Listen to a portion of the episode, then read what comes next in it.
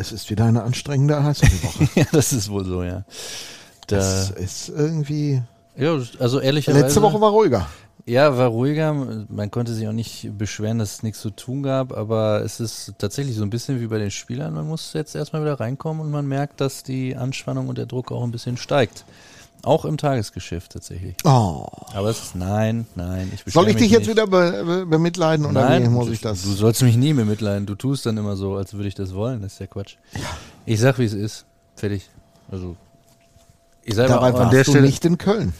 Nö, das äh, habe ich ja schon. Also das, ich stand einmal da an der Scheibe und da hatte ich, glaube ich, einen Ruhepuls von 160, wo das Spiel unterbrochen war wegen Powerbreak. Ist, ich kann Macht das dich nicht. das fertig langsam? ja, ja, langsam ist gut. Also ähm, ich glaube, man äh, man braucht jetzt niemandem vorzulügen, dass es auch eine Zeit in dieser Saison gab, wo man das Ganze mit ein bisschen weniger Emotionen geschaut hat, weil man halt auch dachte, ey, boah, wir haben jetzt, eigentlich haben wir keine Chance mehr, wenn man mal ganz ehrlich ist, aber ja, das äh, war ein Trugschluss. Was gut ist so. Erfreulicherweise, Ich definitiv. habe im Studio gestanden, ich bin gestorben. ja, siehste? Das ist so schrecklich. Ich habe das, hab das heute auch den Jungs, äh, als ich sie getroffen habe, habe ich auch gesagt, das ist einfach schrecklich. Zugucken zu müssen ist so schrecklich. Das, das, das, das Schlimme an dieser Sportart ist einfach, dass es nie vorbei ist. Ich meine, in was für einer anderen Sportart führst du eine Minute vor Schluss mit fünf, drei oder zwei Toren Vorsprung? Das ist ja selbst im Handball ist es viel zumindest. Im Basketball vielleicht nicht, okay. Aber im Handball ist es auch viel und beim Eishockey ist, wenn, dann fällt noch einer und dann hast du wieder die Hosen voll. das ist einfach so. Irgendwie. So irre. So irre. Auf der anderen Seite, da kannst du dann ja die, also statistisch gesehen passiert es ja dann doch eher selten, dass du die, so einen zwei Tore Vorsprung dann noch hergibst bei Empty Nettern, aber das weißt, das ist in dem Moment dem, dem Hirn ist das scheißegal. Also dem, nee, dem Hirn ist es nicht egal, aber das Hirn hat keine Chance in dem Moment. Ach ja, also das war auf jeden Fall so ein Abend. Nach 2-0 hätte ich auch, war, war ich kurzzeitig geneigt, nicht mehr zu glauben, dass Köln das noch hergeben könnte. Ähm, da Ja. hatte ich Hoffnung, da hatte ich Hoffnung, dass der Coach so ein, so ein es brauchte ja nicht viel. Das haben wir ja auch, Nee, das haben wir genau. auch gesehen. Also- es brauchte nicht viel, aber so ein kleines, so eine kleine Veränderung, etwas, etwas mehr Defensive, etwas weniger Offensive. Und das haben sie echt, das haben sie wirklich hingekriegt. Das war schon bemerkenswert. Ja, dann hilft's, wenn du 18 Sekunden nach Wiederbeginn direkt den Anschlusstreffer machst. Gut, der hilft natürlich so. immer, aber ähm, echt. Und dann kriegst du wieder vor Drittelende, kriegst den dritten aus einer Situation, wo du eigentlich denkst, okay, Drittelpause, danke, mach mal Feierabend. Nee, das war, das war wirklich ein Abend, der hat mich Jahre meines Lebens gekostet. Außerdem muss ich feststellen, ich sitze auf der falschen Seite. Das stimmt. Ich habe beim Aufbau nicht nachgedacht. Ja, Wir haben, ich sitze, äh, du kannst, heute kannst du aus dem Fenster Ja, gucken, das ist guck ich immer vollkommen irritierend, ehrlicherweise, dass da Menschen rumlaufen und die, kannst du mal die Menschen da wegmachen, die, die irritieren Ich mich. gucke beim- mich mal gerade um. Ja, die, die rennen da hoch und Boah, runter das und ich denke immer, boah, das sind bestimmt drei oder ja, vier. das irritiert mich Ja, vollkommen. ich. Kannst du das abändern? Ähm, Nein, Nee, ich da musst du jetzt durch. Sollen wir die, können die Roller hin runter machen? Ja, nein, lass es. Okay, wir haben viel zu erzählen heute, Freunde, und wir haben uns gedacht, wir quatschen mal ein bisschen über die Mannschaft vom See. Am See. Und, äh, Vom See, am See. und reden mal mit denen, die es wissen müssen, von den anderen, die am Wochenende auf uns warten. ja, es steht ja kein äh, ganz unwichtiges Wochenende an. Meinst du nicht, dass das unwichtig ist? Ja, das war ja dann irgendwann auch absehbar, äh, dass dieses Wochenende mit den Spielen gegen Nürnberg und in Augsburg, ähm, wo dann zwei von diesen berühmt-berüchtigten Sechs-Punkte-Spielen warten, ähm, ja, durchaus dann nochmal sagt, wo die Reise dann hingeht, ne? Also wo du, wo du wirklich Und selbst dann ist nichts entschieden. Ja, sowieso nicht. Ist, ich habe mich inzwischen mit dem Gedanken abgefunden, dass ich am 8.3. hier äh, äh, stehe und die Hosen voll hab. Für was auch immer. Ich bin da ein Kuh an dem Tag, glaube Echt? macht ihr macht doch immer das letzte Spiel live, oder nicht? ich. Ja, und ich muss es machen. Ja, Aber super. Ich, am liebsten wäre ich ein Kuh. Nein, also Danach- ich hoffe nicht. ich danach hoffe, vielleicht. Ja, ich hoffe nicht. Also, es wäre richtig geil, wenn es darauf nicht ankäme. Ja, natürlich. Ja, das hieße ja, in, das hieße ja dann hoffentlich auch, dass ähm, wir uns dann schon weiter als drei Punkte von diesem äh, letzten Tabellenplatz abgesetzt hätten. Aber jetzt, ich meine, Augsburg, dieses eine Nachholspiel zum Beispiel, was die ja jetzt noch haben, das haben die, glaube ich, jetzt nicht, auch nächste Woche noch nicht, danach die Woche oder sogar danach die Woche erst. Das, Das heißt, ist auch krank. das Tabellenbild ist ja eh so ein bisschen verzerrt. Ja. Ähm, verstehe ich auch nicht, warum man das so splittet, aber muss ich auch nicht. Das ist so. Aber äh, ich, ich beschwere mich auch nicht jetzt, ähm, dass man sich die Tabelle jetzt anguckt und ähm, ganz unten nicht mehr den, den Rooster sieht bei den Logos. Lass uns anfangen. Ja, warum denn nicht? Warte. Ja, guck mal, ich habe dich immer noch überrascht. Du musst die andere Fläche. Genau. Habe ich, habe ich. Okay. Guck mal hier und los geht's. Kühe, Schweine, Iserlohn. Der Radio MK Rooster Hockey Podcast. Dorfradio für Sauerland. Für Fans vom Seilersee mit Felix Dutsch und Mirko Heinz. Hello again. Hello again. Wieder ein Tag zu, äh, wieder ein Tag äh, Zu spät. verspätet, nachdem wir, glaube ich, letzte Woche hoch und heilig versprochen haben, dass wir pünktlich kommen. Ähm, es äh, Ging nicht. ging nicht anders. Nee, das, das ist so. Manchmal hat man produktionstechnische Gründe, warum es nicht anders ging. Heute ist es auch so. Aber dafür hatten wir knappe 36 Stunden Zeit, ein Hockeyspiel zu verdauen. Das äh, Wahnsinn. sensationell. Sensationell. Ah, du, also ich mit solchen Begriffen ja immer vorsichtig sein. Das ist ja Nein, ist Quatsch. Äh, ich eine fand- Sensation war es jetzt nicht, dass wir in Nein. Köln gewonnen Ach, haben, Quatsch, muss man nein. auch ganz ich, ehrlich sagen. Also, was ich sensationell geil fand, wie laut eine Gruppe von Fans in Blau-Weiß in einer Arena sein kann. Ja gut, die stehen ja da oben schön direkt unterm Dach, das halt dann auch. Ne? Aber das war schon laut. ja, natürlich. Also, ich habe immer wieder in die Radioleitung reingehört und gefühlt, und äh, der, der Kollege Block saß auf der anderen Seite, er konnte immer hochschauen Mhm. zu den Fans.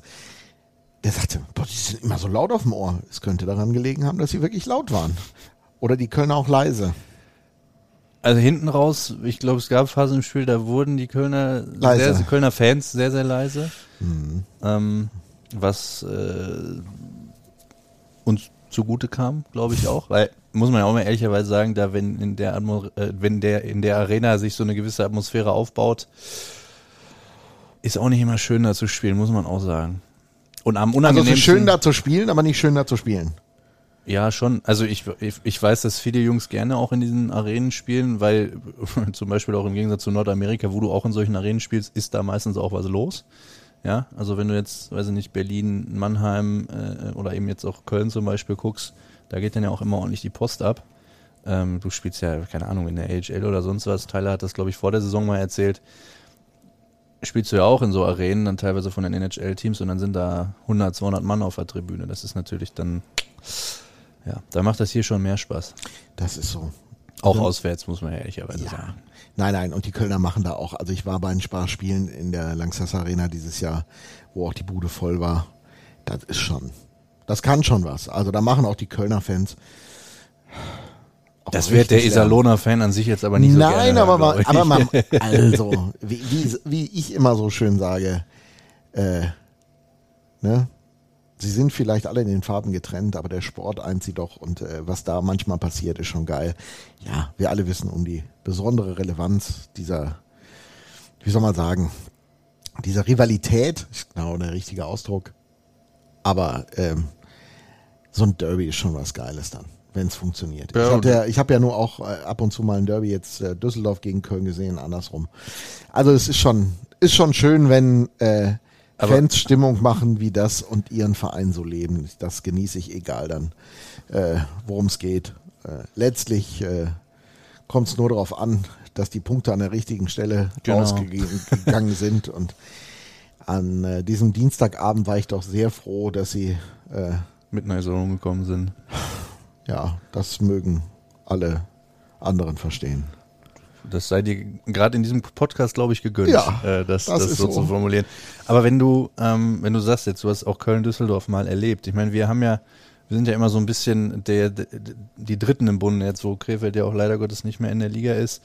Ähm, ist, also, aber die Atmosphäre Köln-Düsseldorf ist dann schon nochmal eine andere? Oder nehmen die Leute das tatsächlich, die Fans das auch so wahr, dass Iserlohn genauso ein Derby ist? Nein, also es spielt nicht die gleiche Rolle.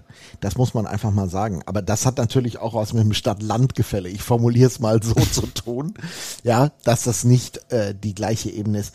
Nein, und jetzt muss man natürlich auch sagen, dass das Derby Düsseldorf gegen Köln ist einfach von der, von der Bedeutung für beide Vereine unglaublich viel wert. Es hat so oft gegeben, wie es ja die Duelle zwischen Köln, Iserlohn, Düsseldorf. Mhm. Obwohl Düsseldorf weiß ich nicht. Das könnte so sein, dass man sich da auch tatsächlich äh, nahe bewegt, wenn man mal alle Spiele betrachtet. Also nicht nur die in der deutschen Eishockeyliga ausgetragen worden sind. Und, aber das ist auch wie immer. Also ich habe Derbys erlebt, wo ich hinterher gesagt habe, naja, das war jetzt auf dem Eis und auf den Rängen halt ein Hockeyspiel mit einer guten Stimmung und wo du einfach manchmal denkst, dass da, da hebt die Decke ab. Also du hast alles schon erlebt. Und äh, von der Bedeutung her ist es, ist es deutlich wichtiger für, für beide Teams als das gegen Iserlohn. Und trotzdem auf der anderen Seite gegen Iserlohn wollen sie schon gewinnen. Das ist nicht Ja, so. den Eindruck hatte man auch, dass das äh, so ein so, das tat besonders weh. ja, Das, und äh, äh, auch so ein Typ wie Mo Müller zum Beispiel, ja, Ja. den man vielleicht hier nicht so schätzt wie anderswo. Ähm, der liebt es zum Beispiel wirklich hier zu spielen. Das hat er uns mal im Podcast gesagt und das weiß ich auch, dass es keine Laberei war. Letztendlich, der liebt auch diese alte Atmosphäre. Der kennt ja auch noch, wie es früher war, sozusagen, vor der äh, Lanxess Arena. Und das hat schon was für die. Das muss man einfach sagen, diese Nähe, auch dass sie mal äh, von einem Bierbecher benetzt werden oder von dem, was in einem Bierbecher drin ist. Er hat alles so seine Geschichten. Nein, und äh, also ich glaube auch, dass für Köln war das äh, nicht, weil die Iserlohner jetzt gewonnen haben. Das hatten sie sich grundsätzlich anders vorgestellt. Und ich weiß nicht, ob du das Interview hinterher mit Uwe Krupp gesehen hast, das äh, der Kollege Konstantin Klostermann geführt hatte. da woll, hätte ich nicht mit ihm tauschen wollen, ehrlicherweise. Ähm, äh, das hat Uwe Krupp ja dann auch, äh, das muss man auch ein Stück weit verstehen, glaube ich. Äh, der ist direkt nach dem Spiel da gewesen, also und bei 100% Strom. Und äh, da merkst du halt auch, das ist auch nicht spurlos an ihm vorbeigegangen.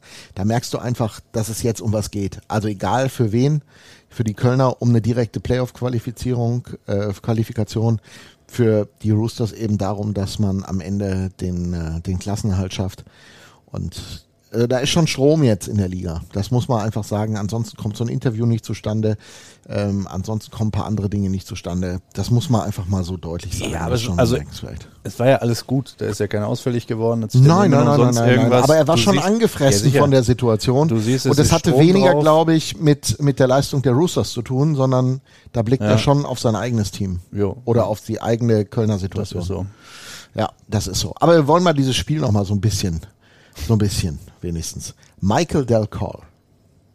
Ja, hatte, äh, also ich sag mal so, der hätte jetzt den ein oder anderen Alleingang auch schon, also den einen oder anderen Breakaway dieses Jahr, ähm, die hat er nicht immer so verwandelt oder ist allein die Herangehensweise ist ja, ich behaupte mal, den triffst du in relativ hochprozentig, wenn du, wenn du das halt so machst, wenn du mit dem Speed kommst, Shotfake halbwegs glaubhaft verkaufen und dann hängst du das Ding halt eben dann unters Dach. ne? Aber Entwicklung über die Saison bei diesem Mann. der strotzt vor Selbstvertrauen inzwischen. Das ist krass, oder? also früher hieß es ja immer, er fährt nur das Trikot spazieren, äh, also nicht über ihn, sondern generell, wenn da einer so gefühlt ein bisschen, ein bisschen blass war. Ähm, aber der ist, der geht da mit einer ganz anderen Power zu Werke, auch in jeder, in jeder Situation.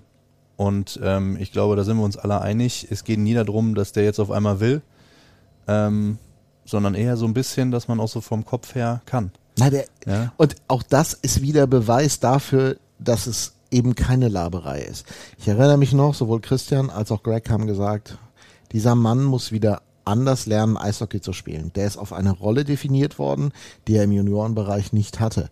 Und du siehst einfach, dass die Rollenanpassung, die er jetzt durchlebt hat, also wieder ein Goalgetter zu sein, einfach Zeit braucht. Und natürlich, das kommt dazu, Selbstvertrauen am Ende. Das ist vielleicht das Elixier, warum es dann wieder Klick macht. Äh, Jetzt weißt du auch nicht, wie er das den, den Rest der Zeit irgendwie schafft, aber faktisch ist einfach, es ist total bemerkenswert, ähm, wie diese Reihe funktioniert und dass er eben jetzt weiß, wie er das Ding wieder abschließen muss. Und das ist Gefühl, das musst du wieder finden, oder?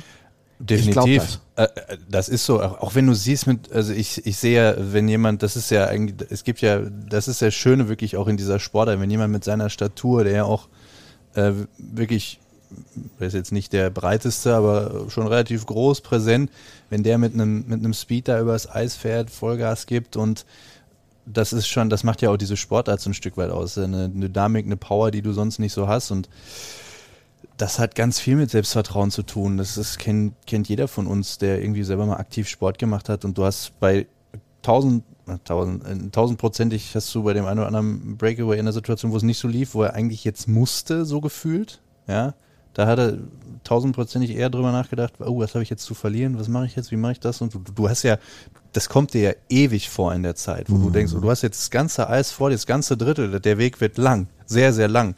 Und dann ist halt immer die Frage, denkst du eher drüber nach, was habe ich jetzt zu verlieren? Also was, was passiert, was ist, wenn ich das verkacke? Oder, und das kannst du nicht üben, das hast du oder du hast es nicht. Und das hast du natürlich, wenn du im Jahr 24 die, die, glaube ich, die Mannschaft mit der besten Bilanz bist, er, glaube ich, drittbester Scorer ligaweit in diesem Zeitraum ist und so weiter und so fort, dann denkst du drüber nach, was passiert eigentlich, wenn ich das Ding jetzt hier reinhau? Ja. Dann drehen die Tausend da oben komplett am Teller. Auch sowas hat er uns ja heute auch nochmal gesagt. Äh, registrierst du, registrieren die Jungs zu 1000 Prozent, was in Straubing los war auf den Sonntagnachmittag? Äh, äh, was in, in Bremerhaven los war, was jetzt auch in Köln los war, das registrieren die. Und ähm, ja, dann fährst du dahin und machst dann einfach das, was du am besten kannst, Tore schießen. In einer Reihe mit Cornelle und Tyler Boland, muss man auch sagen, diese Jungs, äh, die sind auch zusammengewachsen. Also äh, auch Corny, was er halt macht als, als Center in der Reihe, finde ich echt bemerkenswert, immer und immer wieder. Auch wenn er die Tore nicht schießt, die er im vergangenen Jahr geschossen hat, trotzdem so unglaublich wertvoll. Das äh, wird jetzt wieder mal deutlich. Ja, harter Arbeiter sagt man ja immer so schön. Aber jemand, der seine, seine Nebenleute auch zweifelsohne besser macht, wenn es denn dann mal läuft. Ne? Und bei ihm selber, der schießt ja auch die Tore. Ich meine, wie er da vor dem, Ein vor dem Anschlusstreffer durchlädt, äh, kann man jetzt auch nicht. Der geht dann natürlich auch genau in Knick. Ich glaube, genau das gleiche Tor hat er im äh, ersten Auswärtsspiel in Köln auch geschossen, mehr oder weniger auch aus der Position. Ich glaube, es war das andere Tor, weil es das erste Drittel war. Aber ähm, dass so ein Ding dann genau in den Winkel geht, ist dann ja auch, ja, ist es Glück? Ich weiß es nicht. Naja, über Glück, da können wir uns so lange unterhalten, ne?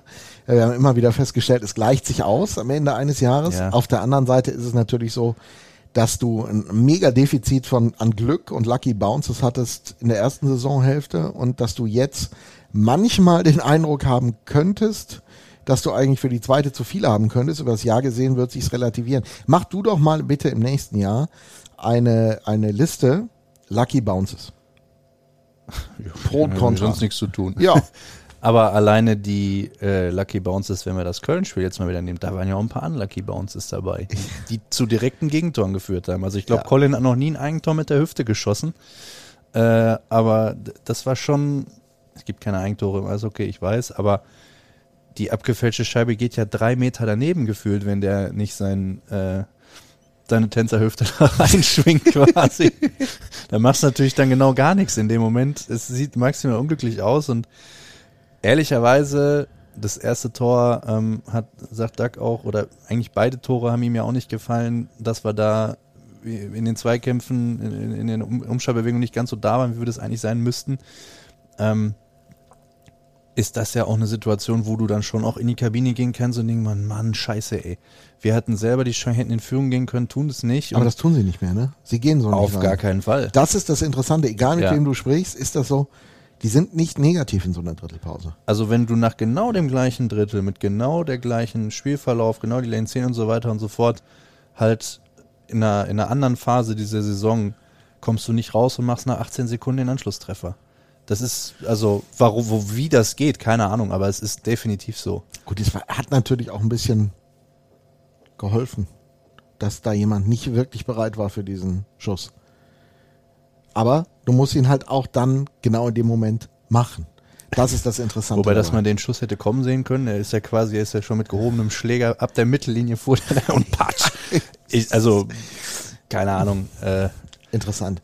Ich würde auch gerne mal Mäuschen spielen. So richtig erzählt's mir ja keiner. Vielleicht hast du bessere Informationen als ich. Was der Shedden gesagt hat von der ersten auf, der, auf die zweite Drittelpause. Weil eins ist definitiv mal Fakt. Ähm, Also, vorher haben wir alle drüber gesprochen, wir müssen viel Zeit im gegnerischen Drittel verbringen, Köln wenig bei uns. Das wird auch an diesem Wochenende nochmal Thema werden, aber das ist ein ganz wichtiger Faktor. Dann waren sie mir im ersten Drittel ein Hauch zu offensiv, ähm, waren, standen auch mal zu tief in der gegnerischen Zone und dann gab es so ein paar Anpassungen, ein paar kleine, die, die man pff, vielleicht interpretiere ich die da auch nur rein, aber ich glaube, sie haben im zweiten Drittel einen Hauch besser defensiv gestanden. Das hat ausgereicht, um das Ding zu drehen. Dafür habe ich viel zu wenig Ahnung von Eishockey, ehrlicherweise, um dir das bestätigen zu können. Fakt ist, dass es so war. Das ist ja erstmal gut. Mann, Dutch! ja, was soll ich denn machen? Ich kann dir jetzt nicht Ja, sagen, ja, das so hat da scheiße umgestellt ehrlich, und so weiter und so fort. Nein, aber also was ich fand war, ähm, zeigt ja auch das Tor. Ähm, die wussten in diesen Umschaltmomenten ganz genau, was passiert und auch wo es hingeht. Ne? Colin fährt, glaube ich, mit der Scheibe hinters Tor und dann siehst du in dem Moment noch in dem einen Highlight, wie Tyler Boland dann gerade aus dem Drittel fährt, kriegt die Scheibe genau dahin, lässt sie tropfen und Corny gibt Gas und hat dann halt in dem Moment den, den Vorsprung. Ähm, das sah für mich nicht nach Zufall aus, ehrlicherweise. Und ich glaube, das sind halt so die Dinger, wo du dann sagst, ey, es ist dann immer so, das gibt uns die Sicherheit, auf, auf die man sich dann berufen kann. Und das äh, war vielleicht nicht so der Fokus im ersten Drittel. Daran könnte es gelegen haben. Naja, Aber ich bin so froh, dass defensiv das sowieso. wer jetzt denkt, was labert der für eine Scheiße, verzeiht es mir. Im Zweifel wissen es andere besser. Das Schöne ist doch, wenn ihr eine Meinung habt, ruft uns an unter 0800 geht nicht, weil das Ja, ja. ist keine Live, ist ich halt habe jetzt kurz gedacht, du liegst meine private Telefonnummer. Ja, das wäre auch eine gute Idee. Ja, Verdient hättest es. Nein, aber das ist schon, ist schon krass. Muss man echt sagen. Naja, wir sollten vielleicht auch dieses eine Spiel jetzt nicht zu groß reden, was äh, würde auch nichts ausmachen, denn wie ist, wie ist äh, der momentane Lieblingsausdruck der Roosters-Spieler? Am Ende ist die Henne fett. Na, das ist Oder so am. Ende ist die Ente fett, glaube ich. Ente? Reden Oder Ente, eine dick. Henne? nee, ich spreche von einer Ente tatsächlich. Ja, ja, ja, das ist auch das. Sprichwort. Ja, Aber es ist witzig, ne? Also es ist, ich kann's, äh, Mirko hat jetzt in, führt ja in verschiedensten äh, äh, Funktionen immer mal wieder Interviews hier rund um die, äh, diese, diese wunderschöne Arena. Ähm, und hat es von drei Leuten, Drei Leuten hat diesen Spruch von drei Leuten unabhängig voneinander, also wir haben gemutmaßt, dass da in der Kabine irgendwie drüber gesprochen haben, streiten alle drei ab, aber hat es gehört, hinten ist die Ente fett und das wollen wir uns jetzt auch holen. Ja, also da sind wir, sind wir brutalst, wirklich brutalst gespannt drauf. Und ähm, was ich auch nochmal sagen möchte an dieser Stelle, ähm, das ist mir auch wichtig, dass zwei Jungs im Moment nicht dabei sind, jetzt schon seit geraumer Zeit, und dass man von diesen beiden Jungs nichts Negatives hört. Hunter Shinkarik und Mitch Elliott.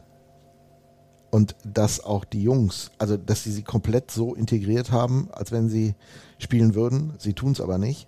Und Shadden wird es auch nicht ändern, denke ich mal, solange das so erfolgreich ist. Und dass die Jungs da nicht motzen, dass sie so ruhig bleiben, das muss man auch mal an der Stelle erwähnen. Das ist für die nicht gut, für das, was kommt. Das Nee. muss man eindeutig sagen. Und sie äh, ziehen trotzdem an einem Strang. Ich finde das bemerkenswert.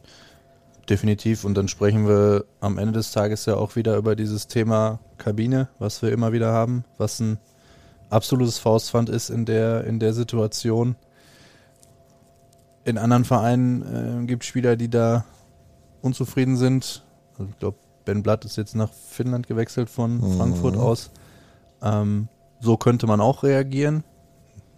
Das ist nicht passiert, definitiv nicht. Wir haben natürlich dann immer noch gesagt, pass mal auf, Freundchen, du hast hier Vertrag, aber so weit kommt es halt gar nicht erst und die ziehen alle an, einen Stra an einem Strang und wenn das meine Rolle ist in der Situation, dann akzeptiere ich die. Das äh, ähm, gilt für, für alle Beteiligten und sehe jetzt mal zu, dass ich mein persönliches Thema hinten anstelle. Ähm, da da gibt es ja auch noch andere. Also ich glaube zum Beispiel Flo Elias als momentan immer 13. Stürmer hat sich das vielleicht auch ein bisschen anders vorgestellt, beziehungsweise hatte ja auch in der Saison äh, andere Phasen. Ähm, bei Andys Leistungen dürfen wir, glaube ich, auch den äh, zweiten Goalie, der jetzt auch schon länger nicht mehr zwischen den Pfosten stand, mit Kevin Reich nicht vergessen. Ähm, das ist leider Gottes grundsätzlich dieses Business. Da muss ich als Profisportler immer irgendwie mitrechnen. Aber äh, die Frage ist letztlich, wie, wie gehe ich damit um? Und ähm, dass die, äh, dass die jetzt nicht ähm, nach, weiß ich nicht, freudestrahlend auf der Tribüne sitzen und sagen, juhu, heute muss ich wieder nicht spielen, äh, im, im Fall jetzt von Hunter oder, oder Mitch ähm, aktuell, ist klar. Äh, Das nimmt ihnen auch keiner übel, aber du hörst halt nix. Und ganz ehrlich, wenn da einer anfangen will zu stänkern, das würden wir schon mitkriegen. Ja. Das, deshalb will ich deshalb will ich es auch einmal deutlich machen. Das ist so, die beiden anderen natürlich überdies. Ich glaube, dass es äh, bei Kevin, weiß nicht, äh, der wird sich wahrlich nicht gut fühlen, äh, weil er eben aktuell nicht spielt, aber weiß ganz genau, hör zu, das Wichtigste ist, äh, dass sein Heimatort da bleibt, wo er, wo er hingehört.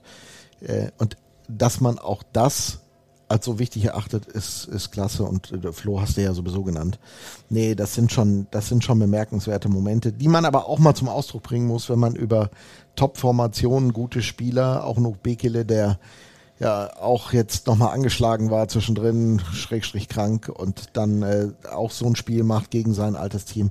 Du kannst viele loben, aber da musst du auch mal die äh, Ja. in den Fokus schaffen, die auf der anderen Seite jetzt mal so ein bisschen auch die Arschkarte gezogen haben. Und du darfst auch nicht vergessen, es ist eine unfassbar zehrende Zeit, psychisch wie, wie körperlich, auch wenn jetzt eine Woche Pause war, okay. Ich glaube, die Merk haben wir, auch, nicht.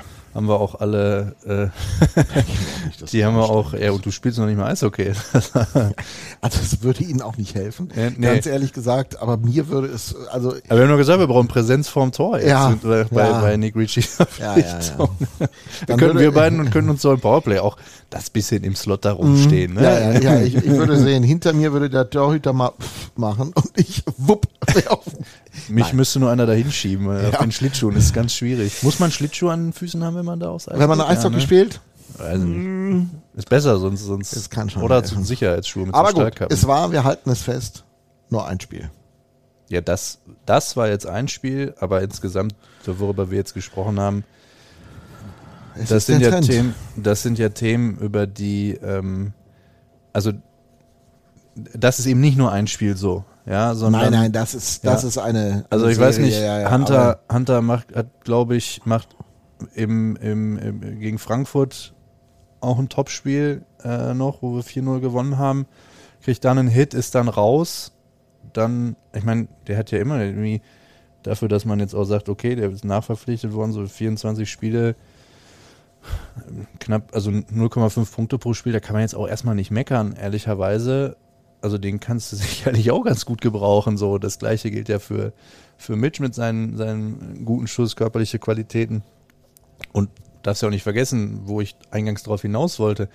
Äh, kann ja auch ganz schnell sein, dass, dass dir mal einer ausfällt und dass du die Jungs dann brauchst. Mhm. Ja, und ähm, das ist eben das, ey, nur weil ihr jetzt gerade nicht im Line-Up steht, heißt es nicht, dass ihr nicht genauso ein wichtiger Teil des Teams seid wie alle anderen auch. Ne? Ja, und irgendwie muss der Kollege Shannon das hinkriegen, das zu kommunizieren. Das betont er ja dann ja auch, dass es äh, in dem Moment, wo es einfach ist, einem zu sagen, ach, du bleibst wieder draußen, ähm, solltest du als Trainer ganz dringend aufhören, weil das immer scheiße ist, sagt er auch genau so. Ähm, und er sagt, also er spricht auch immer wieder dann auch mit den Jungs und sagt, hey, aber ganz ehrlich, ähm, wenn, es gibt ja auch aus objektiver Sicht wenig Gründe, etwas zu ändern, so wirklich. Gar ne? keinen. Echt. Also egal, was sie einbringen können, sie können im Moment nicht mehr einbringen als das, was die Roosters aufs Eis bringen. Und das ist die Herausforderung an der Stelle. Und äh, naja, wir warten es einfach mal ab. Wir haben uns heute was vorgenommen, Freunde. Wir wollen mal reden, wie es anderswo ist. Und haben zwei Vereine schon mal rausgesucht, weil es passt zufällig aufgrund der Spielpaarung. Zufällig, Es passt zufällig. Also wir wollen über Augsburg reden mit dem faszinierenden Kollegen Alex Kunz, der uns so ein bisschen sagen Dauergast wird, in diesem Podcast. zum Ne? zweiten Mal in diesem Jahr, ne? Nee, der, der will war- am nee, Ende noch Geld, ja, ja, genau, der- Der, will hat am sich Ende in- noch Geld für Der hat uns. sich in, äh, in Kitzbühel auf einmal da reingesneakt. Genau. Und äh, der wird uns so ein bisschen sagen, was in Augsburg-Phase ist. Und wir wollen reden mit einem verehrten Kollegen namens äh, Oliver Tubenauer aus Nürnberg. Verehrter Kollege, seit vielen Jahren kenne ich den und der hat auch ein bisschen Plan, was äh, Die äh, in. Franken so rockt aktuell. Franken so, was rockt denn? ne? Stell ihm bitte genau diese Frage. ja, ich werde das versuchen. Wir versuchen jetzt ein Live-Experiment. Ich drücke jetzt, ich Das rufe den jetzt funktioniert nicht, wir werden gleich stoppen müssen. Aber Lass lass, du nicht, lass ja, mal denn probieren. nicht? Ich, ja, probier mal. Wieso, was meinst du denn? Probier Warum mal. sollte das nicht funktionieren? Probier mal. Ja, mache ich ja. Ja, ich höre nur nichts. Hast einen Regler hochgezogen. Ja, habe ich Also ich schon. höre es ganz leise. Aber der Regler ist wirklich oben. Ja. Das Wisst ihr was? Wir machen mal eben Cut und versuchen mal das äh, vernünftig hinzubecken. Gleich wieder Jawohl. da. Ja, Live-Experiment, völlig scheiße gelaufen, Ja, ich, Kollege ich Dötsch. hab, also es ist schön, also ich fummel, fummel ein paar Minuten äh, gefühlt da dran rum, dann nimmst du das Ding einmal in die Hand und tada, wir haben Olli auf dem Ohr. Hallo Olli. Hallo, ich Olli, grüße euch. Schön, dass, schön, dass du die Zeit äh, dir genommen hast. Äh, Wir wollen reden über deinen Lieblings-Eishockey-Club. Das ist er, ne? Die Immer Iserlohn noch, oder? Roosters. Ja, es ist tatsächlich so, dass die Nürnberg Ice Tigers mir sehr ans Herz gewachsen ist. Ähm, ihr kennt das vielleicht, wenn man so ein paar Funktionen durch hatte, wenn man jahrelang der Radioreporter für die Nürnberg Ice Tigers war und auch mal Stadionsprecher war, dann liegt einem dieser Club natürlich am Herzen, keine Nein, Frage. Also ich muss sagen, ich kenne das nicht. Ich habe das, ich hab das nie gemacht. Was du- Solche Geschichten. Was, du, hast, du hast hier bestimmt auch schon mal den Stadionsprecher gemacht. Ja, aber nicht? tatsächlich, äh, glaube ich, gefühlt fünfmal. Also was, was Ja, ich früher gemacht mehr als ich. Ja, äh, ja du kann, soll, ich, mal- soll ich mal eine Bewerbung schreiben für dich an die richtige Stelle? Ich glaube, ich kenne, ich, ich könnte da ein paar Rädchen schmieren, aber ich habe da so gar kein Interesse dran, muss ich ehrlicherweise Nee, ich hab, gestehen. es gab früher mal äh, eine legendäre Pre-Game-Show vom Spiel, die keiner gehört hat, weil die, weil die äh, Akustik in der Halle so schlecht war, aber wir haben sie trotzdem Früher gemacht. auch schon? Ja, ja, ja. Okay. Also es hat sich nichts geändert.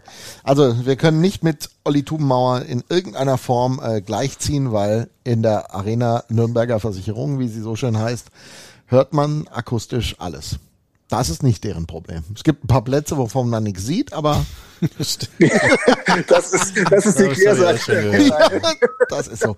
Du, wir kommen zum Wesentlichen. Nicht unsere Geschichten erzählen, sondern wie, wie sollte ich es formulieren? Was rockt gerade Nürnberg, ist die große Frage. Was In rockt was rockt gerade Franken? Das ist die große Frage. Olli, dass die Jungs plötzlich wieder drinstecken in einer Misere, aus der sie eigentlich mal raus gewesen schienen. Was hat das im Moment für eine Wirkung so aus deiner Sicht? Das ist wirklich eine schwierige Sache, vor allem was die Fans angeht. Also ich kann mich noch gut dran erinnern, 12. Januar, also gar nicht so lange her, da gewinnst du 2-1 gegen München, bist solide Zehnter mit vier, äh, vier Punkten Vorsprung auf Frankfurt und zwölf Punkten Vorsprung auf 14, damals noch die Iserlohn Roosters und denkst, yo, jetzt hast du am Sonntag nochmal ein Heimspiel gegen Frankfurt und das nächste Auswärtsspiel in Düsseldorf. Wenn du Frankfurt schlägst und in Düsseldorf was mitnimmst, dann dürftest du eigentlich aller Sorgen ledig sein. Man darf auch dazu sagen, dass in Nürnberg eigentlich keiner großartig von den Playoffs gesprochen hat. Natürlich hat sich die Mannschaft zu Platz 10 als Ziel gesetzt, aber eigentlich, wenn man sich so umgehört hat, dann waren in Nürnberg immer alle Fans so der Meinung, in dieser Saison Hauptsache nicht absteigen. Und das ist natürlich jetzt so die Problematik, dass du realistisch gesehen nur einen Punkt vom Platz 10 entfernt bist, aber umgekehrt eben in den letzten Wochen der letzte Platz immer näher gekommen ist. Und das ist jetzt so, ja, ein bisschen diffus. Ähm, und das sorgt auch für ein komisches Stimmungsbild im Augenblick. Also ich muss ja sagen, es gab einen, mit dem ich ab und zu mal Kontakt hatte, weil er ja so ein alter Iserlohner ist, Manuel Kofler. Er hat ja mal äh, hier am Seiler See in seinen ganz frühen Jahren gespielt und der hat mir immer gesagt, Mirko, eins sag ich dir, wir müssen aufpassen. Alle müssen aufpassen.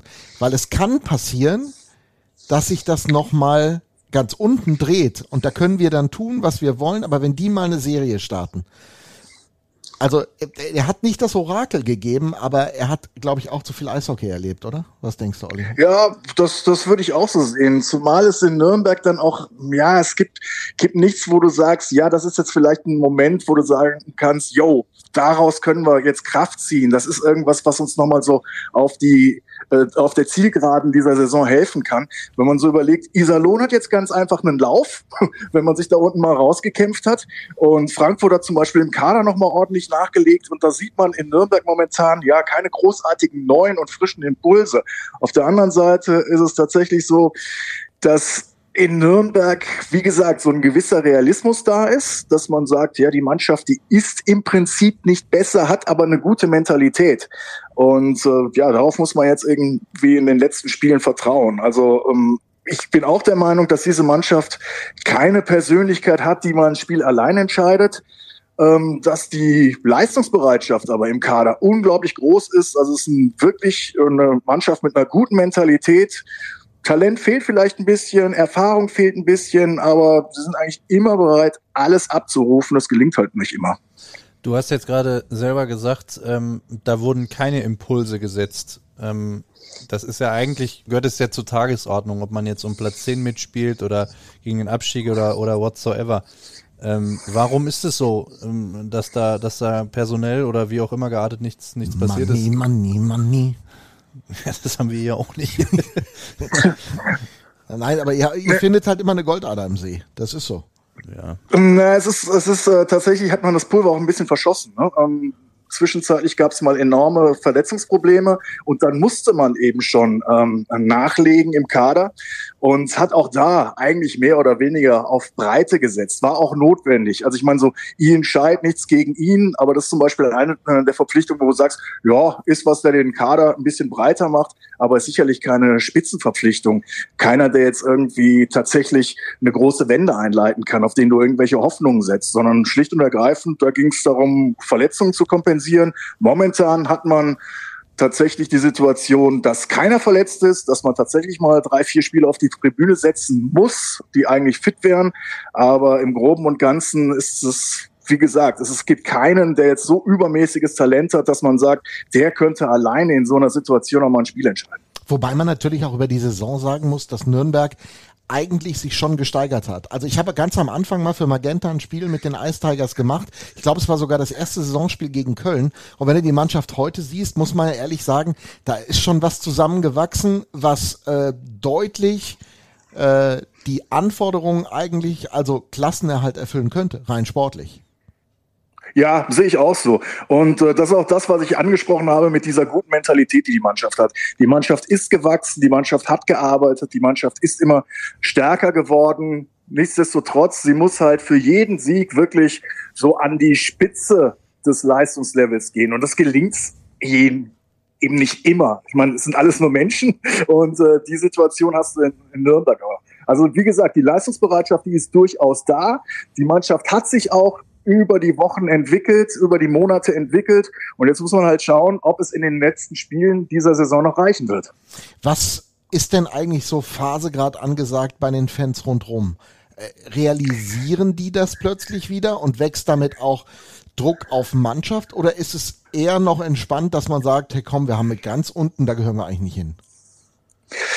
Also ähm, ich glaube, dass jetzt in den in der letzten Woche, wahrscheinlich mit der Niederlage gegen Straubing mit der letzten, da ist, glaube ich, wieder ein bisschen Unruhe eingekehrt. Ansonsten war es relativ entspannt. Was man auch daran sieht, die Nürnberg Ice Tigers haben in dieser Saison einen Zuschauerschnitt von 5.500 knapp. Das sind 1000 mehr als in der vergangenen Saison und äh, immer noch so gute 400 mehr als in der Vor-Corona-Zeit. Also insofern sieht man, dass es eine gewisse Zufriedenheit eigentlich gibt mit der Mannschaft. Klar würde man sich ein bisschen mehr wünschen, aber es ist so der absolute Realismus, dass jeder von vornherein gesagt hat, naja, in der Saison bitte irgendwie die Klasse halten. Naja, und jetzt ist es halt wieder ein bisschen spannend geworden. Es hat auch im Laufe der Saison schon mal so eine Phase gegeben, wo man gemerkt hat, dass die Fans mal untereinander ein Stimmungsbild haben wollten, wo einfach mal die Frage gestellt ist, ja, wer würde denn die DL, DEL2 überhaupt akzeptieren? Wer würde denn mitgehen und würde trotzdem noch zum Eishockey gehen?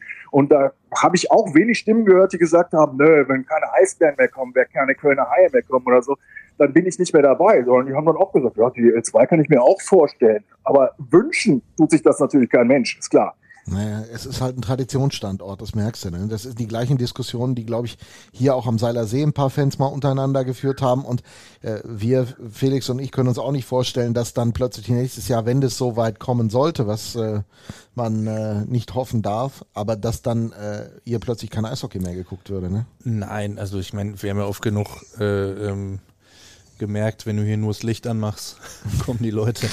Aber darauf, äh, darauf darf man sich nicht ausruhen. Ich glaube, das hat, äh, das haben die Ice Tigers auch ähm, verstanden. Ich habe auch das Gefühl, also erstmal finde ich eines der am besten gecoachtesten Teams der Liga, was man immer wieder merkt, so seit, seit Tom Roder das, das Ruder in der Hand hat, dass du immer wieder merkst, dass du gegen eine sehr gut organisierte Mannschaft spielst, die ja echt nicht den überragenden Einzelspieler hat. Ähm, Patrick Reimer war sicherlich noch ein, äh, ein Name, der dann irgendwie immer hervorgestochen ist, aber ähm, der ist ja jetzt auch nicht mehr dabei. Trotzdem so ein bisschen die Frage, Olli, wo geht denn die Reise hin bei den, bei den Ice Tigers? Jetzt mal angenommen, du bleibst in der Liga. Ja, dann wird wahrscheinlich äh, nach der Saison tatsächlich nochmal so ein bisschen der Reset-Button gedrückt. Ich meine, es äh, gibt ja sämtliche Gerüchte, dass Tom Rowe nach dieser Saison aufhören wird. Das ist jemand, dem überhaupt zu verdanken ist, dass es in den letzten zwei Jahren eigentlich ganz ordentlich gelaufen ist. Also es ist wirklich die starke Persönlichkeit. Und ähm, dann wird man mit Sicherheit den Kader noch komplett umbauen müssen. Das ist ja auch kein Geheimnis, dass eigentlich die Youngsters, die man so herangezogen hat, dass die längst die Begehrlichkeiten anderer Vereine geweckt haben. Ne? Also wenn wir jetzt an Daniel Leonhardt denken, wenn wir an Elisede denken, wenn wir an Tim Schleicher denken, ähm, dass die nächste Saison zwar im Freistaat bleiben werden, aber in Straubing äh, spielen werden. Das äh, pfeifen die Spatzen von den Dächern. Und äh, die sind Leistungsträger mittlerweile junge Leistungsträger. Und insofern äh, wird man auf den Ausländerpositionen tatsächlich einiges umbauen müssen und auf den jungen Inländerpositionen ist man eben auch gezwungen zu handeln. Also insofern, äh, wenn man in der Liga bleibt, ist äh, tatsächlich Reset-Button äh, drücken angesagt und äh, eine komplett neue Mannschaft äh, zusammenzustellen oder zumindest in, in weiten Teilen eine neue Mannschaft zusammenstellen. Und da ist dann Stefan Ustorf als Sportdirektor wieder gefragt.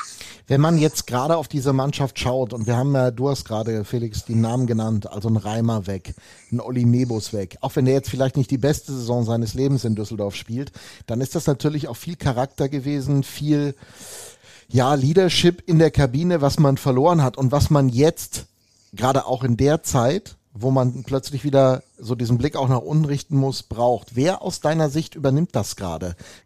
Also ich habe schon den Eindruck, dass tatsächlich der Coach da im Groben und Ganzen vorangeht. Ich sehe da jetzt äh, wenig Leadership innerhalb der Mannschaft. Also es ist wirklich äh, so eine so eine Kollektivsache in, in Nürnberg. Klar setzt man auf Charlie Gerard zum Beispiel, der ja dann doch ähm, als als Scorer relativ ähm, wichtig ist und auch ähm, Daniel Schmölz ist auch noch einer, der, ja, auf den man sicherlich ein bisschen vertraut, der allerdings aus meiner Sicht äh, eben auch nicht die beste Saison seines Lebens spielt im Augenblick.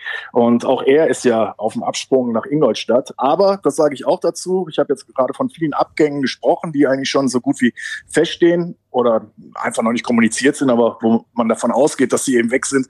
Ähm, ich habe nicht das Gefühl, dass hier irgendjemand so großartig seine Zelte wirklich abgebrochen hat jetzt schon, sondern äh, dass alle hier in Nürnberg nochmal die Saison ordentlich zu Ende spielen wollen. Vor allem die Jungen, die ich angesprochen habe, das sind schon welche, wo man jetzt, die sind äh, in, auf eine angenehme Art, sag ich mal, äh, unversaut, was das Profigeschäft angeht. Also bei denen habe ich wirklich das Gefühl, die wollen noch Eishockey spielen, die wollen auch noch erfolgreich Eishockey spielen und äh, die wollen auf gar keinen Fall diejenigen sein, die sich dann irgendwie anlasten lassen müssen, dass sie mit Schuld daran sind, dass die Nürnberg Ice Tigers in der DL2 verschwunden sind. Also ähm, die Angst habe ich jetzt nicht.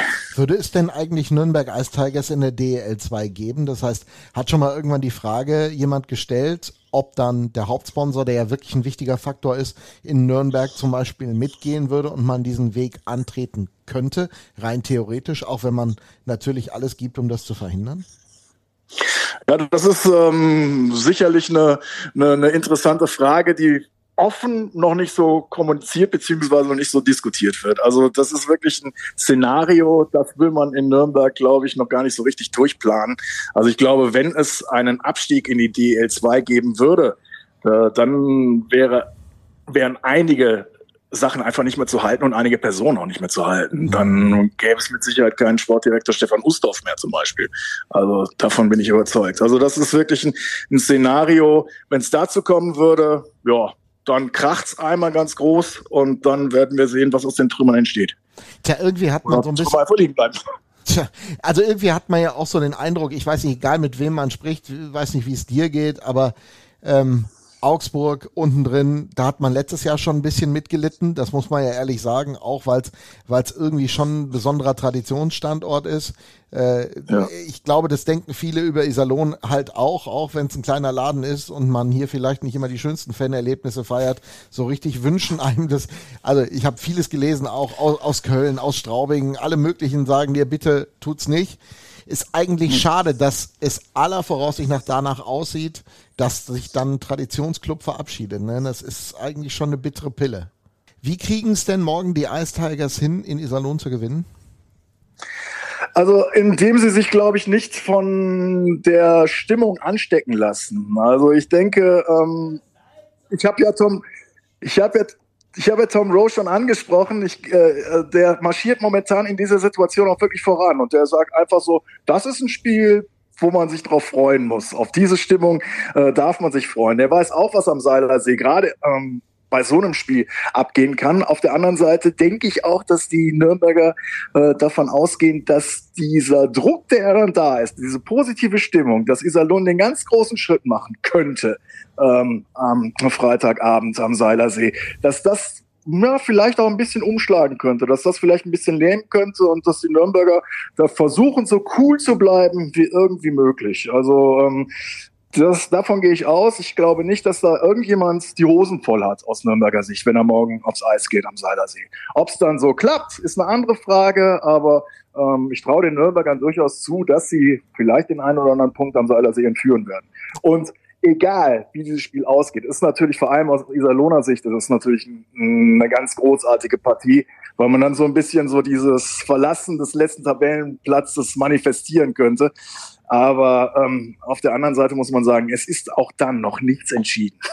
Das, das sagen, haben wir vorhin auch gesagt ja. in diesem Podcast. Dass ich habe mich damit nichts, abgefunden. Aber auch wirklich gar nichts entschieden ist. Auch nach diesem Wochenende aus Iserlohner Sicht nicht, weil äh, du hast das wahrscheinlich nicht so auf dem Tacho, aber es geht für Iserlohn nach Augsburg am Sonntag. Und äh, insofern wird das, ist das ein doppelt spannendes Aufeinandertreffen dieses, äh, dieses Wochenende. Äh, Nürnberg und auswärts. Hast du, hast du eine Ahnung, warum das auswärts tatsächlich bislang nur zu, ich glaube, vier Erfolgen, dreimal drei Punkte, einmal zwei Punkte gereicht hat insgesamt? Ja, ich denke schon, da fehlen einfach so die paar Prozent, die von den Rängen kommen. Ich habe es ja gesagt, dass diese Mannschaft, um Spiel zu gewinnen, wirklich immer so in ihren obersten Leistungsbereich muss. Und ähm, das, das sind einfach die paar Prozent, die äh, das Heimpublikum dann nochmal hervorrufen kann. Und das fehlt ja einfach auswärts. Also sie haben dann auch teilweise gute Auftritte hinge äh, ähm, abgeliefert. Ähm, auch auswärts in Düsseldorf oder sonst was. In Straubing, ja. Mm, da ja, ich selber gesehen, genau. Ja, und haben dann teilweise Führungen verspielt, wo man sich gefragt hat, warum denn bitte? Und ähm, ja, hier, hier wenn man da ja. ja. Und wenn man, wenn man da natürlich ähm, die Zuschauer noch im Rücken hat, die dich dann in den letzten Minuten dann vielleicht doch dazu bringen, das eine oder andere Prozent mehr auszuholen, dann ist das einfach schlicht und ergreifend nochmal ein Push. Ne? Und den, der fehlte eben auswärts. Dann sind wir mal gespannt, was wir morgen Abend kriegen. Olli Tubenmauer, vielen, vielen Dank für deine Einschätzung aus Nürnberg.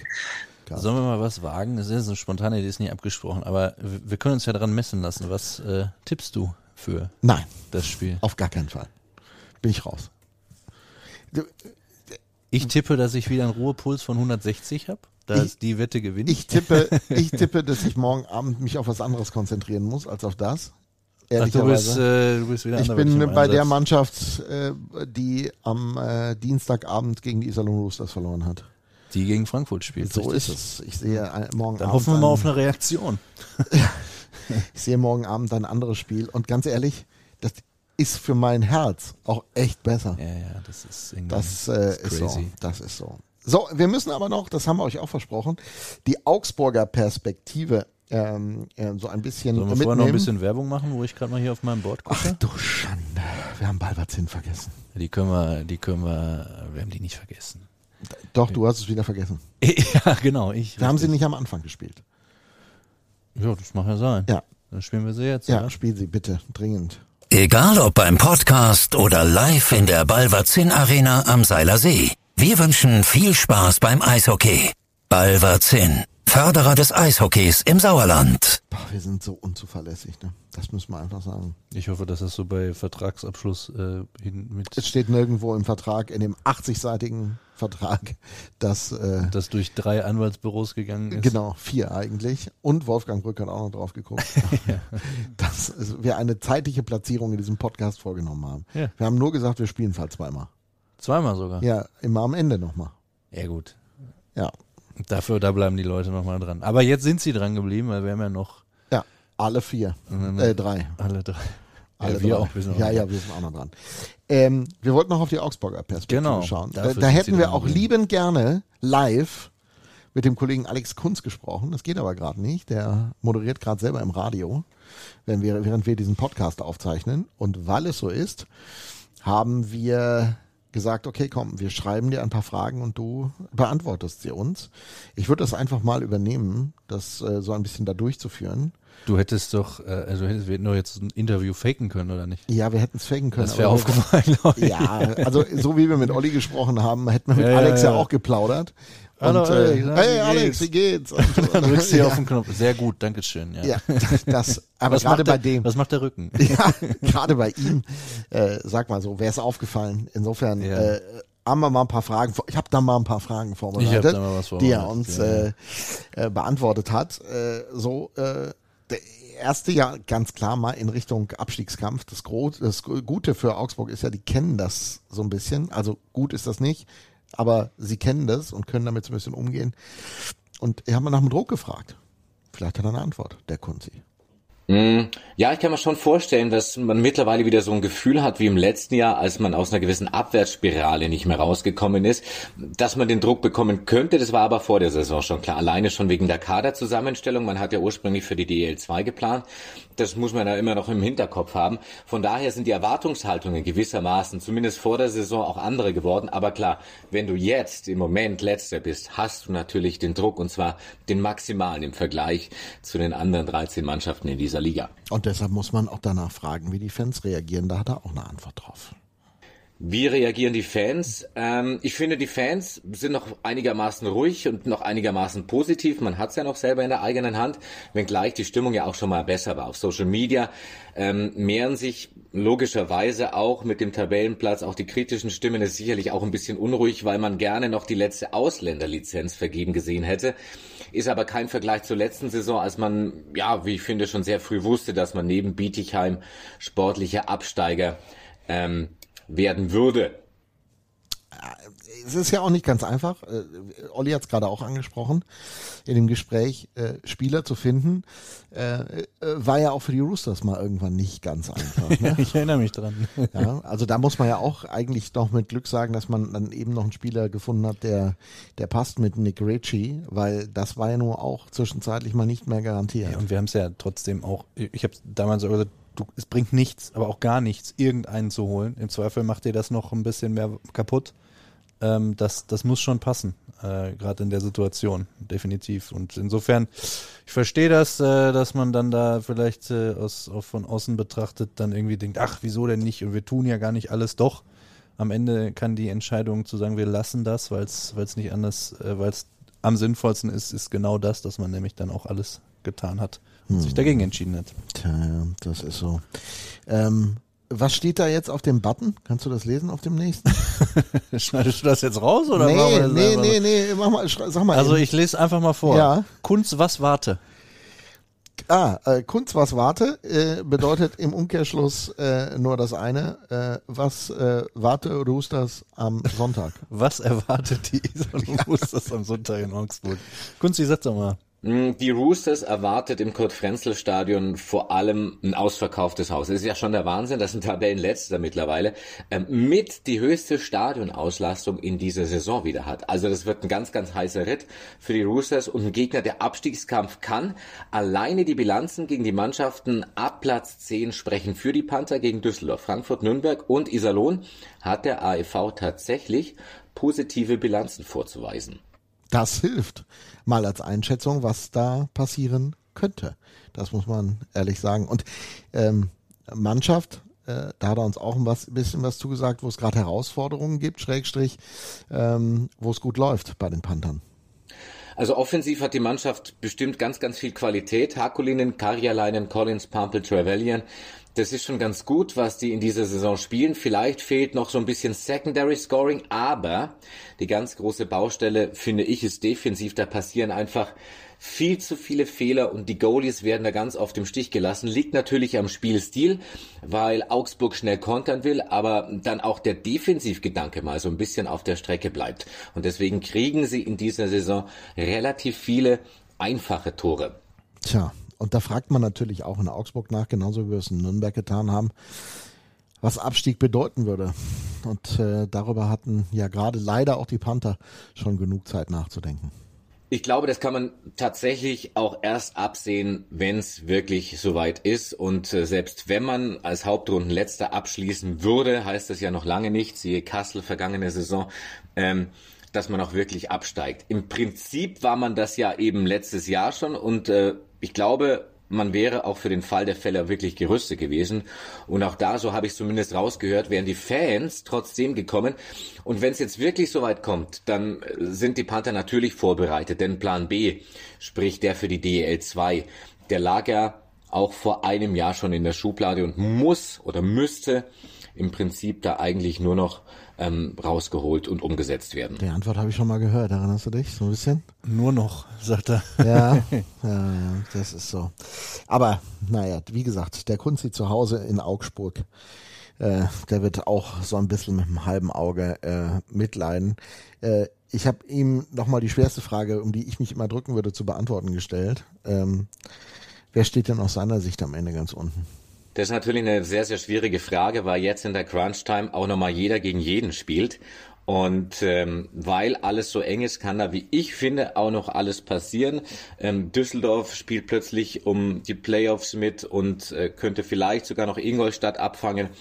Ähm, ich glaube, die letzten zwei, drei Spieltage, da kann alles passieren. Ja, und dann reicht vielleicht eine äh, äh, kuriose Situation, eine Schiedsrichterentscheidung etc. pp, die über Abstieg und Nicht-Abstieg entscheidet. Es ist ja auch, die Frankfurter Löwen sind auch noch ähm, mit dabei, ja, die Augsburger Panther, Iserlohn Roosters, hast du vielleicht Verletzungspech, das kann ja auch nochmal dazu kommen, dass sich ein, zwei Schlüsselspieler verletzen oder gesperrt sind.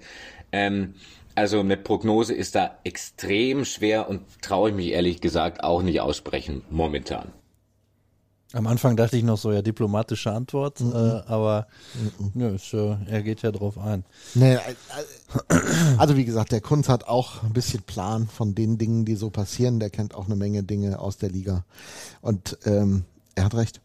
Du wirst es es läuft doch, es läuft alles auf ein Herzschlagfinale raus. Es läuft vielleicht sogar auf eine Situation raus, wo Hat du. Ich gesagt, dass ich in Kur bin. Ja, es läuft vielleicht sogar auf eine Situation raus, wo du noch nicht mal nur in eine andere Halle oder Arena gucken musst, sondern in zwei, ähm, wo, wo ja auch während des Spiels ist vielleicht sogar wichtig ist, ey, wie steht's woanders, ne? Dann am Ende ist dann auch scheißegal, ziehen wir jetzt nochmal den Goalie oder nicht, weil uns reicht halt eine Overtime nicht, wir müssen gewinnen, whatsoever, das weiß man alles nicht. Ähm, das ist, das wird hochgradig herausfordernd da. Wir werden die Blitztabelle noch verdammen. Ach du Scheiße, ja, genau. Ja, ja, das, aber das kennt man ja auch. Ehrlicherweise, ich, ich äh, wünsche niemandem, dass der, dass der oder die mal da drin steckt, aber ich glaube, von außen betrachtet ist es einfach, einfach brutal spannend und, und auch attraktiv, muss man ja ehrlicherweise sagen. Ne? Ich würde mir das halt lieber so von Platz 9 aus angucken, was da alles so abgeht. Mal Reihe, Reihe 7, Platz 9? Oder so. ja, auf Platz 9 in der Tabelle würde jetzt so. erstmal reichen, weil ich glaube, bis, bis Platz 10 geht das. Ähm, wegen mir können die bei der DEG auch äh, denken, die sind da schon raus. Äh, das äh, wäre, glaube ich, der größte Fehler, den man in der Situation machen kann. Tut Und da keiner. Das weiß ich.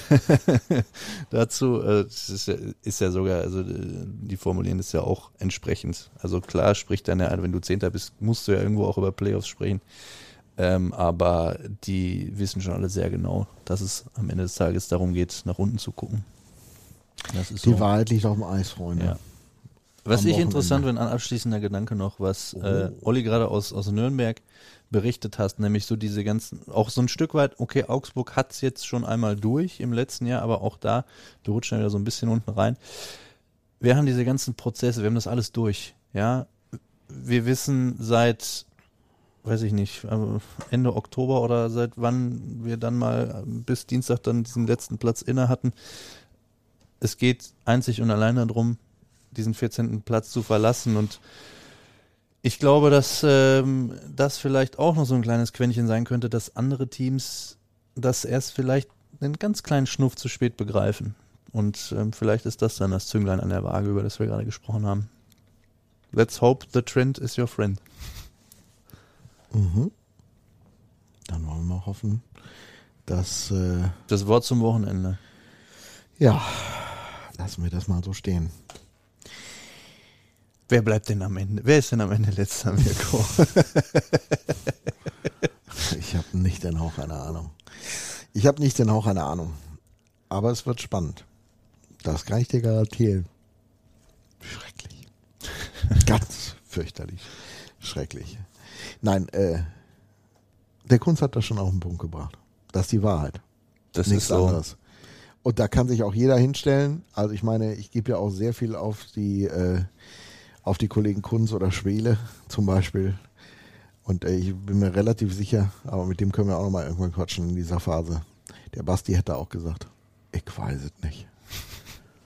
Ja, find auch. mal, ein, find mal einen, der sich da festlegt jetzt. Ne, die gehen runter. Das ist doch jetzt, also mal ganz abgesehen davon, dass Der du hätte echt Ahnung. in dem betreffenden Standort keine Freunde machst, aber wenn du jetzt Nein, sagst, das ist ja das eine. Aber ich sag mal so, wenn du es, äh, wenn du einen guten Grund nennen kannst, warum das so ist, ähm, also vi- viele wirklich neutrale, also Kunzi würde ich jetzt auch nicht als neutral bezeichnen mit seiner durchaus ähm, Verbindung nach Augsburg, aber viele neutrale Spr äh, Beobachter sprechen halt über die Trends, der natürlich momentan ganz klar für uns spricht und da am deutlichsten gegen Frankfurt. So, jetzt lass die mal zweimal gewinnen am Wochenende, dann hat sich das mit dem Trend halt auch wieder erledigt und am Ende des Tages, das ist alles. da wirst du auf jeden Fall wissen, welchen Einfluss Ben Blatt hatte Ja. in dieser Mannschaft, wenn das gelingen würde. Ist das das erste Spiel jetzt, nachdem Ja, Ja, ne, der ist in der, in der Spielpause. Ja. Du wirst es live sehen. Ich werde es. Und ich werde live sehen, was äh, hier so abgeht. Ja, Ich glaube auch, auch dieses Spiel wird wieder keinen Schönheitspreis gewinnen, so ehrlich müssen wir sein, weil dafür ist halt echt ordentlich Druck auf dem Kessel und wenn dann quasi eigentlich dein ganzes Umfeld immer über, über sechs Punkte Spiel und ganz wichtig und am geilsten, wenn ich mal fragen, wie wichtig ist das Spiel? So, das, äh, Gott sei Dank, du stellst sie nicht. Ich habe sie mehrfach gehört jetzt schon wieder. Ähm, ich warte immer noch auf den Moment, wo ja weil, einer das Spiel, weil das Spiel alleine, wie es auch Kunzi sagte, wie es auch Olli sagt, das Spiel wird es nicht entscheiden. Nein. Das, das ist so. Es äh, kann helfen, extrem helfen, aber es wird es nicht entscheiden. Weil dafür ist noch zu viel drin, sind auch die Konstellationen, wer wo Ja. spielt. Und wie oft haben wir denn in letzter Zeit gewonnen und du guckst und ach, sag, ach klasse, alle anderen, ist nichts passiert, alle anderen haben, haben auch gepunktet oder gewonnen oder zumindest Ja. mal auswärts. Das Problem ist, äh, wenn du mit zwei Punkten oder einem Punkt am Ende Rückstand äh, am äh, letzten Spieltag auf äh, Tabellenplatz 14 stehen würdest, wen, für wen das auch immer zutrifft, dann hast du trotzdem noch 60 Minuten plus X Zeit aus einem oder zwei Punkten Rückstand. Bei dreien wird's schwierig an der einen oder anderen Stelle. Ja. Je nachdem, äh, für die Roosters wird's definitiv schwierig wegen des Torverhältnisses. Das ist leider, muss man ehrlicherweise auch sagen, ja immer noch so ein bisschen so ein ein Punkt Rückstand mehr noch, weil bei Punktgleichheit ähm, hast du da halt keine Chance und ich glaube, Auch damit beschäftigen wir uns nochmal in diesem Podcast, wie genau die Regularien werden, damit ihr das auch noch wisst. Für heute gehen wir nach Hause und wir werden beim nächsten Mal nicht ganz so viel orakeln. Wir wissen aber noch nicht, was wir machen. Aber so ganz viel orakeln werden wir ich nicht. glaube, das hängt stark vom Verlauf des äh, Ja, kommenden Wochenendes. Ab. Genau. Wir wünschen euch trotzdem viel Spaß, das ist auch immer noch äh, Ja, genau. Und wir hoffen, dass wir euch ein bisschen einen Nerven. Einblick gegeben haben in das, was bei den anderen mal passiert. War uns mal wichtig. Über Frankfurt werden wir auch nochmal reden. Dann, wenn's ansteht. Auch da gibt's ja nochmal ein Auswärtsspiel. Und wer diesen Podcast hört, kann jetzt beim gemeinsamen Spiel schauen richtig glänzen, weil er bestens auf den Gegner oder auf die Gegner vorbereitet ist. Genau, und diese Möglichkeit schafft euch natürlich einer von zwei richtig geilen Sponsoren. Egal ob beim Podcast oder live in der Balverzin Arena am Seiler See. Wir wünschen viel Spaß beim Eishockey. Balverzin, Förderer des Eishockeys im Sauerland. Tschüss Mirko, mach gut. Tschüss Felix, mach's besser. Wir hören uns wieder nächste Woche. Bis dahin, macht es gut.